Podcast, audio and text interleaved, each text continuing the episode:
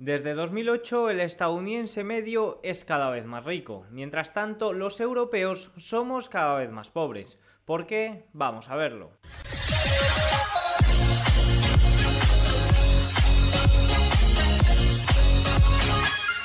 Muy buenas a todos y bienvenidos un día más al canal. Hoy es martes 18 de julio de 2023. En este momento son las 21.31 hora española, 15.31 horario ET.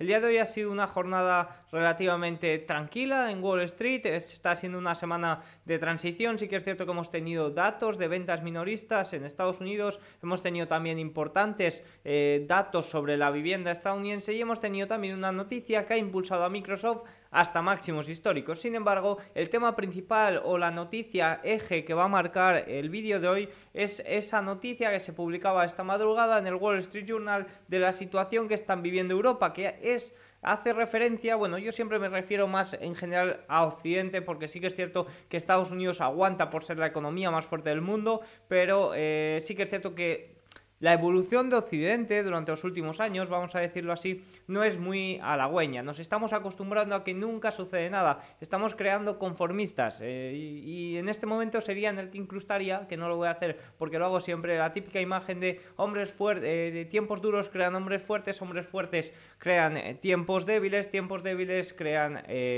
bueno, me he liado, pero sabes la que digo y si no la meteré en edición. Dicho esto, vamos a comenzar con el día de hoy. Vamos a empezar con los datos más importantes y luego iremos evolucionando hacia gráficos y por último veremos el cierre de sesión. Vamos a ello. Datos más importantes del día.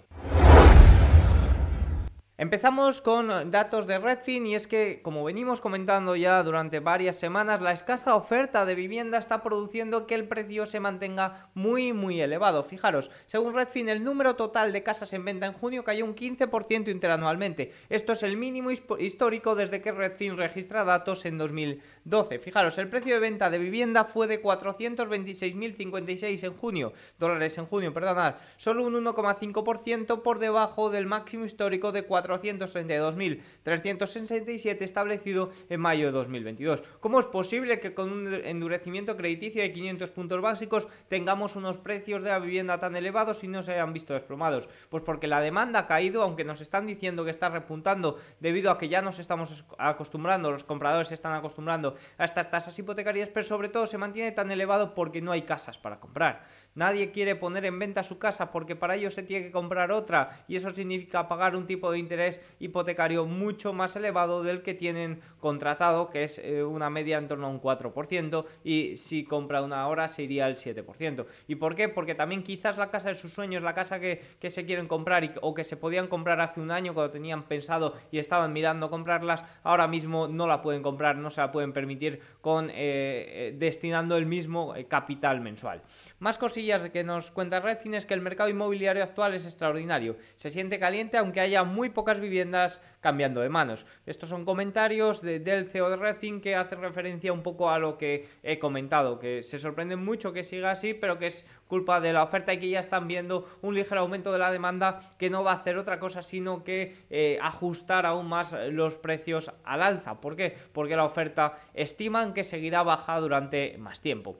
Más puntos importantes del día han sido el dato de ventas minoristas estadounidenses. Las ventas al por menor aumentaron un 0,2% intermensual en junio de 2023, tras un incremento revisado al alza del 0,5 en mayo, pero por debajo de las previsiones de subida del 0,5 que se esperaban para este mes. Es decir, una subida es una subida, tercera subida consecutiva, vamos a dejarlo ahí, pero mucho más débil de lo esperado. Y un, dato interanual que está en mínimos, eh, sí que es cierto que el mínimo fue en abril, eh, pero se mantiene muy cerquita de mínimos desde mayo del año 2020. Recuerden lo que sucedió en mayo de lo que sucedía en mayo de 2020, en esos meses. Se observa un aumento en las ventas minoristas de tiendas diversas, 2%, minoristas que no son tiendas, muebles, electrónica, eh, ropa, concesionarios de vehículos y servicios de alimentación y lugares de copas. Se observaron descensos en ventas de gasolineras, materiales de construcción y jardinería, artículos deportivos, musicales y libros, tiendas de alimentación y bebidas, tiendas de salud, cuidado personal y tiendas de mercancías generales.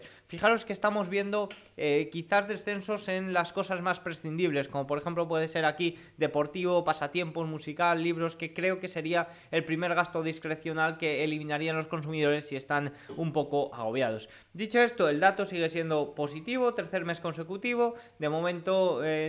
no nos dice mucho el dato, menor que las expectativas y sí que es cierto que en algún momento el consumidor estadounidense tiene que sufrir, pero de momento se mantiene eh, en línea en línea baja con lo esperado. Vamos con el mainstream del vídeo, que son los europeos nos estamos empobreciendo. Fijaros los datos porque son muy reveladores. Europa entró en recesión a principios de este año, reforzando la sensación de, relativo declive económico, político y militar que se inició a principios de siglo. Europa lleva haciendo las cosas mal bastante tiempo y, como zona euro bastante también lo está, está, haciendo las cosas bastante mal. Vemos como siempre va a remolque de, la Reserva Federal, vemos también como a nivel geopolítico acata todo lo que dice Estados Unidos independientemente de que el mayor perjudicado sea la zona euro eh, y Estados Unidos eh, incluso salga beneficiado de esas medidas. Lo hemos visto con sanciones incluso a Rusia y Ucrania que no quiero tocar, pero sí que es cierto que quizás deberíamos de pensar mucho más por nosotros mismos y no guiarnos tanto por eh, Estados Unidos que quizás nos dice eso y él se va a ver beneficiado por otro lado, incluso lo vimos con el gas GNL y demás. Más cosillas, el consumo privado ha disminuido alrededor de un 1% en la zona euro de 20 países desde finales de 2019, una vez ajustado la inflación. Según la Organización para la Cooperación y Desarrollo Económico, un club de países principalmente ricos con sede en París. Bueno, esto, esto se me ha colado, perdonad. Estados Unidos, los hogares disfrutan de un mercado laboral fuerte y unos ingresos crecientes ha aumentado casi un 9%. Fijaros, el consumo privado ha disminuido alrededor de un 1% en la zona euro y en Estados Unidos ha crecido un 9%. Gran diferencia, ¿verdad? La Unión Europea representa ahora cerca del 18% de todo el gasto mundial en consumo, frente al 28% de Estados, eh, de Estados Unidos. Hace 15 años, tanto la Unión Europea como Estados Unidos representaban cada uno alrededor de una cuarta parte de este total. Y fijaros en este gráfico que eh, representa los salarios desde 2008. Fijaros que los salarios eh, han crecido en 2019 y en 2022 también, pues paliando. Sí que es cierto que los datos de antes no, pero los últimos datos ya de salario ya estamos viendo cómo están por encima de la inflación en Estados Unidos. Fijaros cómo ha crecido desde, exponencialmente desde el año 2008. Fijaros en Alemania, que sí que es cierto que había crecido para 2019, pero ahora está dentro de una gran recesión y tiene bastantes problemas, sobre todo de dependencia energética, algo que le está impidiendo durante el último año eh, crecer como, como querría e incluso se encuentra en recesión. Fijaros cómo desde el año 2020 eh, a la baja, pero sí que es cierto que en 2019 llevaba buena tendencia. Fijaos Reino Unido cómo está bastante bastante plano con respecto al año 2008. También tiene bastantes problemas, sobre todo a raíz de su salida del Brexit y de problemas internos y problemas en general estructurales que tiene Reino Unido, que en este momento se está juntando que tiene un mercado laboral tan ajustado y un consumo, un gasto de los consumidores fuerte como podríamos decir que es algo de Estados Unidos, eh, que eso va innato en, la economía de estos países, pero por otro lado tiene la mala eh, situación eh, energética que tiene la zona euro la, eurozona, por así decirlo, Europa en general como continente. Francia, fijaos que también vimos un repunte significativo en... A ver si así se ve mejor. Vimos un repunte significativo en el año 2019, pero también se mantiene muy estable desde el año 2019. Italia, fijaos que incluso, incluso decreció para el año 2019 y ha decrecido aún más para el año 2020. Y España, que se está empobreciendo, fijaos que en 2008 tenía unos salarios bastante considerables eh, y se han mantenido prácticamente estables. Y Grecia ya ni te cuento. Aquí fijaos que en Italia, España y Grecia tuvimos, eh, sufrimos a partir del año 2009 esa crisis periférica de la que, bueno, pues parece que no hemos salido mejor que uno, no hemos salido mejor que uno mejor que otro, eh, ninguno de los tres, ¿no?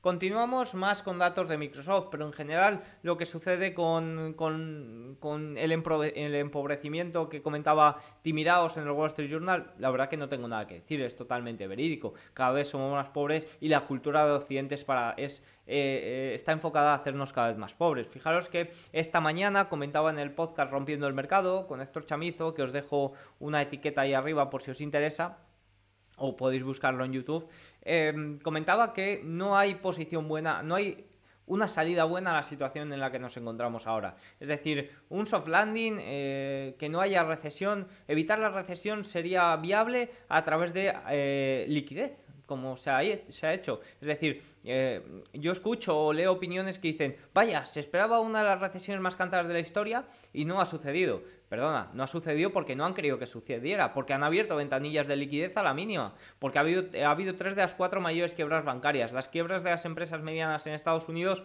están en máximos desde el año 2010. Perdona, no ha sucedido nada porque no querían que sucediera nada y han inyectado liquidez a la mínima. Y tenemos la confianza, tanto los inversores como los consumidores estadounidenses, como los depositantes, que no sucede nada. Que ah, si sucede algo, está la Reserva Federal, están las inyecciones de liquidez y no va a suponer nada. Es decir, que haya soft landing, que no suceda nada en el mercado, que estemos ya, eh, que nunca suceda nada, es a costa de empobrecernos. Estados Unidos, eh, bueno, es Estados Unidos y al final tiene el dólar y tiene eh, numerosos instrumentos y es la economía más fuerte del mundo a nivel social incluso, pero en general esto es a costa de empobrecernos y que vivir con una alta inflación y que eh, nosotros como tanto como ciudadanos como consumidores nos hagamos cada vez más pobres. Y la otra es la de dejar que el mercado funcione y que entre en recesión. ¿Qué hubiera pasado si no hubieran abierto las ventanillas de liquidez en la crisis bancaria? Yo creo que hubiera sucedido algo mucho más peligroso. ¿Qué hubiera sucedido si no se hubieran extendido las medidas eh, post-COVID, las medidas eh, post-pandemia para ayudar a los consumidores? Quizás el consumo no se habría recuperado como se ha recuperado, ¿no? Entonces eh, hay que elegir o recesión o eh, una inflación eh, elevada, y ya no inflación elevada en estos momentos que todo tiene pinta que se controlará, sino en el futuro a que a la mínima haya inyecciones de liquidez. Recordemos que desde que se abrió la ventanilla de liquidez en marzo para paliar la crisis bancaria no ha habido correcciones en el mercado. ¿Qué va a pasar ahora cuando se tenga que drenar esa SQT, se tenga que drenar esa liquidez del mercado? ¿Qué sucederá? Pues ahí esa es la pregunta y eso es lo que habrá que ver. Pero en general esta es mi visión sobre, sobre Occidente y mi visión sobre lo que puede suceder. Que no recesión, que no suceda nada o que haya recesión y los consumidores sufran. Empobrecimiento, sufrimiento. Eh, eso es un poco las dos patas que, que hay un poco exageradas en el mercado y veremos un poco qué ocurre. Evidentemente, lo mejor sería una mezcla de los dos, que, eh, que se inyecte liquidez para que no suceda nada y que poco a poco se vaya paliando eh, esta situación para que no nos empobrezcamos a ritmos tan frenéticos. Y dicho esto, ahora ya sí que saltamos a la parte de Microsoft que eh, ha llegado, se ha situado en máximos históricos en el día, luego vamos a ver en el cierre cómo cerrará, pero en el día de hoy ha tocado máximos históricos ya que las acciones subieron hasta un 5,8% después de que la compañía anunciara un nuevo servicio de suscripción de, ojo a la palabra, inteligencia artificial para Microsoft 365, ya está, ha mencionado inteligencia artificial, inmediatamente el mercado ya, ya ha ido al alza. La compañía cobrará a los usuarios 30 dólares adicionales al mes por el uso de la IA generativa.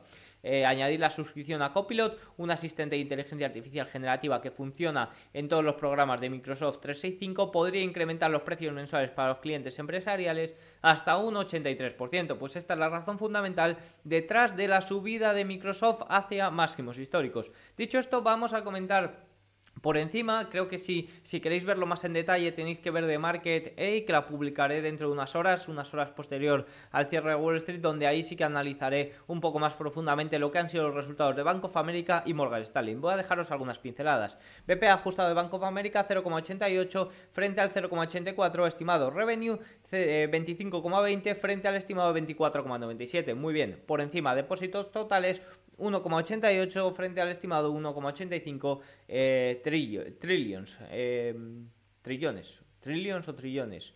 Eh, no lo sé, en edición lo pongo. Préstamos 1,05 frente al estimado 1,05. Ingresos por intereses 14,29 billions frente a 14,3 billions. Vale, son trillones. estos son 14.290 14 mil millones en español. Es que ha sido error mío, tengo que ponerlo, tengo que ponerlo mejor porque claro, está puesto en inglés. 1,05 eh, trillions en americanos.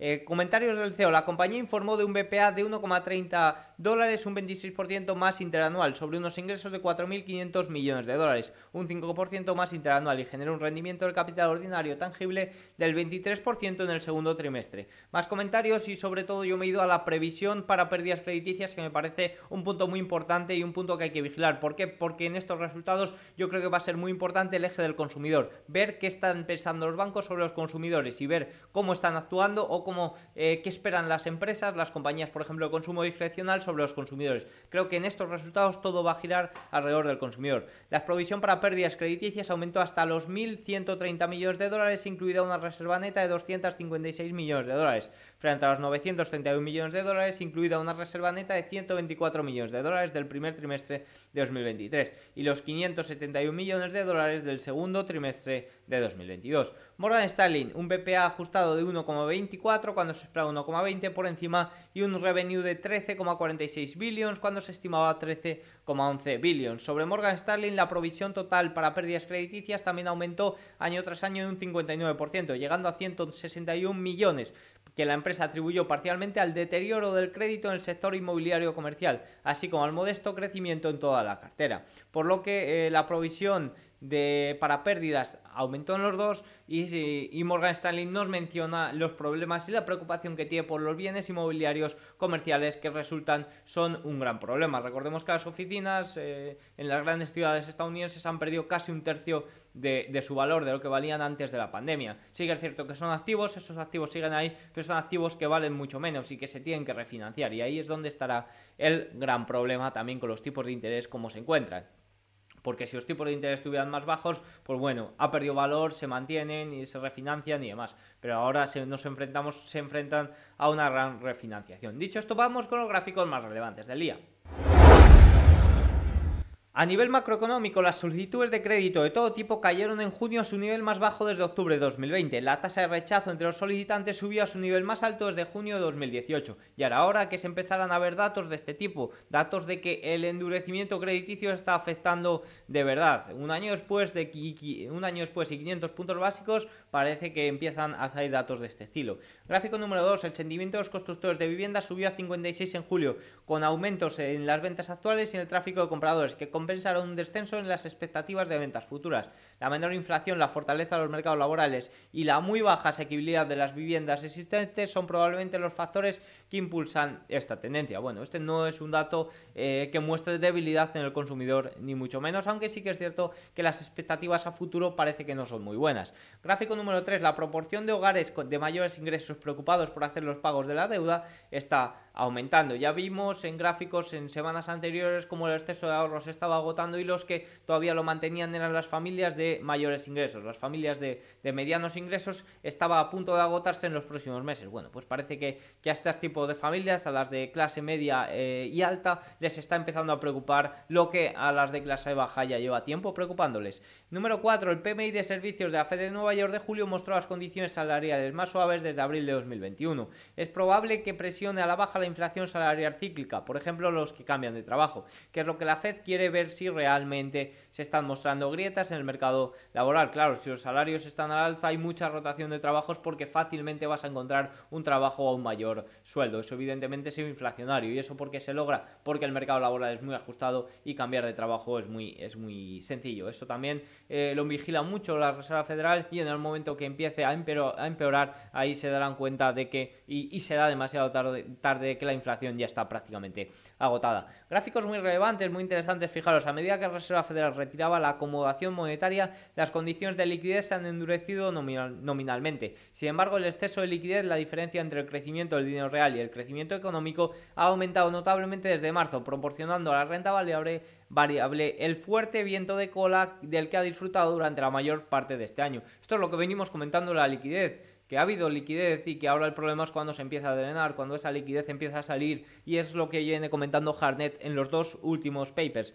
gráfico, otro gráfico relacionado con esto es que la inflación en todo el mundo se ha suavizado, liberando liquidez capaz de respaldar los activos de riesgo. La otra cara de la moneda es que un vuelco de la inflación conduciría mecánicamente en igualdad de condiciones a una caída del exceso de eh, liquidez. Es decir, una alta inflación afecta y igual que afecta o incluso afectaría peor que la inflación eh, desapareciera y viniera una deflación. Otro gráfico relevante es que no se trata solo de inflación, la caída del dólar ha apoyado mucho el exceso de liquidez. El crecimiento monetario de cada divisa en exceso de liquidez se mide en dólares, lo que significa que a medida que se debilita aumenta el crecimiento monetario en términos de dólares. Cuando las divisas son más fuertes, los activos denominados en dólares son más baratos y hemos tenido una caída bastante bastante considerable en el dólar en los últimos meses. Más gráficos gráficos importantes, sobre todo vamos a mirar los flujos semanales de Bank of America que me parecen muy reveladores. Fijaros, este gráfico es muy importante porque vemos como las small caps no están eh, subiendo simplemente por entradas de dinero,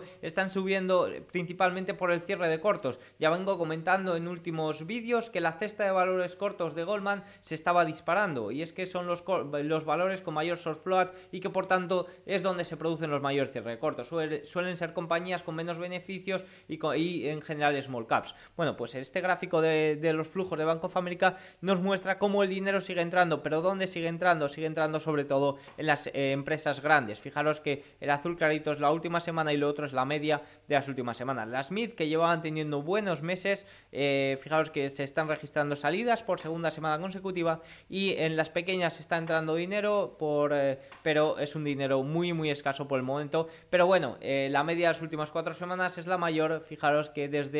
Em, en un año. Es la mayor en un año, pero de momento sigue siendo capital muy pequeño y están, se están viendo impulsadas sobre todo por el cierre de cortos. Más eh, gráficos de, de, Bank of America. Los clientes compraron tanto acciones individuales como ETFs, también por tercera semana consecutiva. Los hedge funds lideraron las compras netas con entradas en este grupo por tercera semana consecutiva y los clientes institucionales también fueron compradores después de vender la semana anterior, mientras que los clientes privados volvieron a vender, el retal, el minorista está vendiendo después de comprar la semana anterior. Y si nos vamos a sectores, fijaros que los clientes compraron en 5 de los 11 sectores liderados por servicios de comunicación y bienes raíces. Servicios de comunicación tienen la racha de compras más largas de cualquier sector, últimas 10 semanas, y registró la segunda mayor entrada semanal desde la creación del sector en 2018. Dicho esto, vamos con el cierre de sesión, vamos con los gráficos más importantes del día. Perdón, con los gráficos más importantes del día, no, con el análisis técnico.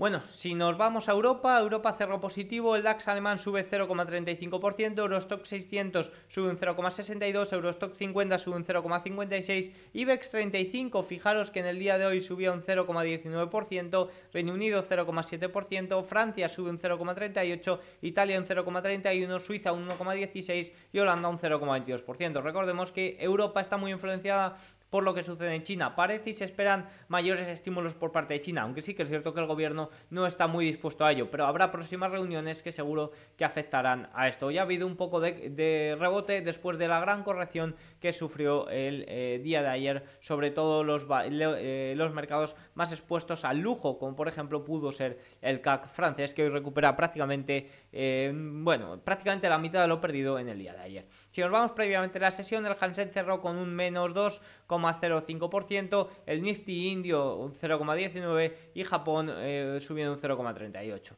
El, Han, el Hansen se vio muy perjudicado y bueno, eh, la verdad que, que no se está comportando nada bien. De momento, eh, hasta que no arranque el Hansen, no podemos ver los valores chinos de nuevo al alza. Sigue habiendo bastante, bastante incertidumbre, bastante, y sobre todo incertidumbre por la debilidad china eh, que no están tan acostumbrados a una debilidad así. También el mercado inmobiliario que tiene un 20% del peso en el Producto Interior Bruto tiene grandes problemas y no es que los problemas que tenía antes hayan ido a más, sino que es que se mantienen y ya por el simple hecho de mantenerse provocan gran incertidumbre. Dicho esto, vamos con em, el mercado estadounidense, fijaros, el Dow Jones subiendo un 1,09%, el S&P 500 subiendo un 0,81%, el Nasdaq otro 1%, el Russell 2000 subiendo un 1,44%, como digo, impulsado de nuevo por ese gran cierre de cortos. Y es que fijaros que si nos vamos a ver los eh, sectores que más están liderando el día de hoy, fijaros cómo la energía es el que más está tirando. El West Texas está subiendo un 2,18%. Comentábamos ayer que esto se podía tratar de un pullback a la zona de los 72 73 dólares. Pues efectivamente lo está siendo, subiendo un 2,17% y arrastrando también a todos los valores energéticos. En segundo lugar, la tecnología en el día de hoy. La tecnología, ¿por qué está liderado? Está liderado sobre todo por Microsoft, que decimos que ha llegado a subir un 5% y en estos momentos es un 4,10%.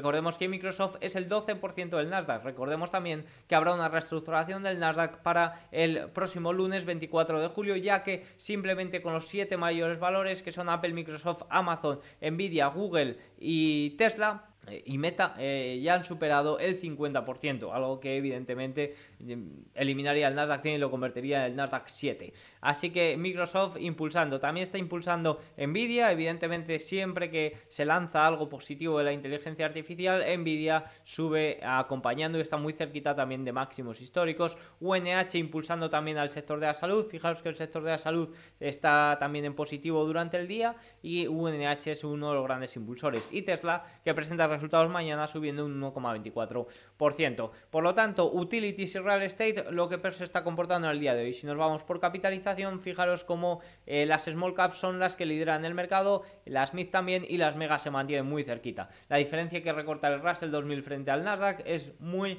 muy poca, sobre todo Nasdaq impulsado, lo repito, por eh, ese cierre de cortos. Si os vamos a ver los swaps de la Reserva Federal, vemos cómo se están descontando un 97,3% las probabilidades de subir de tipos sin prácticamente cambios y ya parece que está totalmente descontado. Y vemos cómo está ligeramente eh, cambiando, está ligeramente bajando estas probabilidades de que los tipos se mantengan. Fijaros que ya está por encima del 25% las probabilidades de que los tipos estén por encima del 5,5% para finales de año. A mí me parece muy exagerado, sobre todo con los últimos datos que hemos ido conociendo, tanto de IPP como de IPC como de empleo estadounidense. Pero bueno, habrá que seguir esta evolución. Os recuerdo que esto varía constantemente y que eh, de nada sirve a lo que puede pasar hoy si las semana que viene sale Powell en la decisión de subir de tipos y cuenta algo distinto, que sobre todo suele afectar bastante, aunque eh, los mercados cada vez se creen menos a la Reserva Federal y en lo que están pendientes sobre todo es en los datos.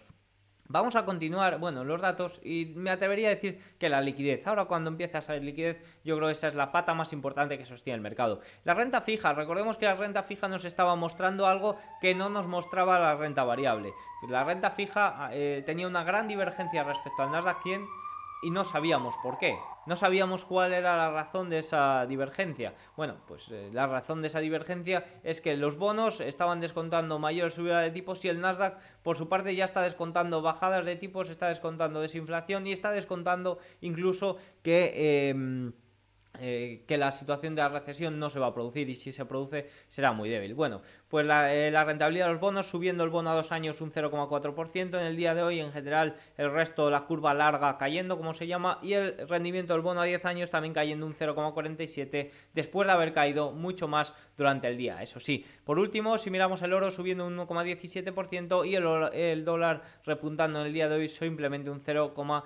0,5%. Soy muy largo en el oro, está rompiendo niveles muy importantes y me parece muy interesante la eh, tesis de, del oro a corto plazo, sobre todo eh, teniendo en cuenta que el dólar, aunque puede rebotar, se está debilitando bastante. Así que nada, dicho esto, creo que tienen todas las claves del día. Espero que les haya gustado el vídeo. Si es así, hacedmelo saber con un like eh, y suscribiros por favor para poder seguir realizando estos vídeos. Chao.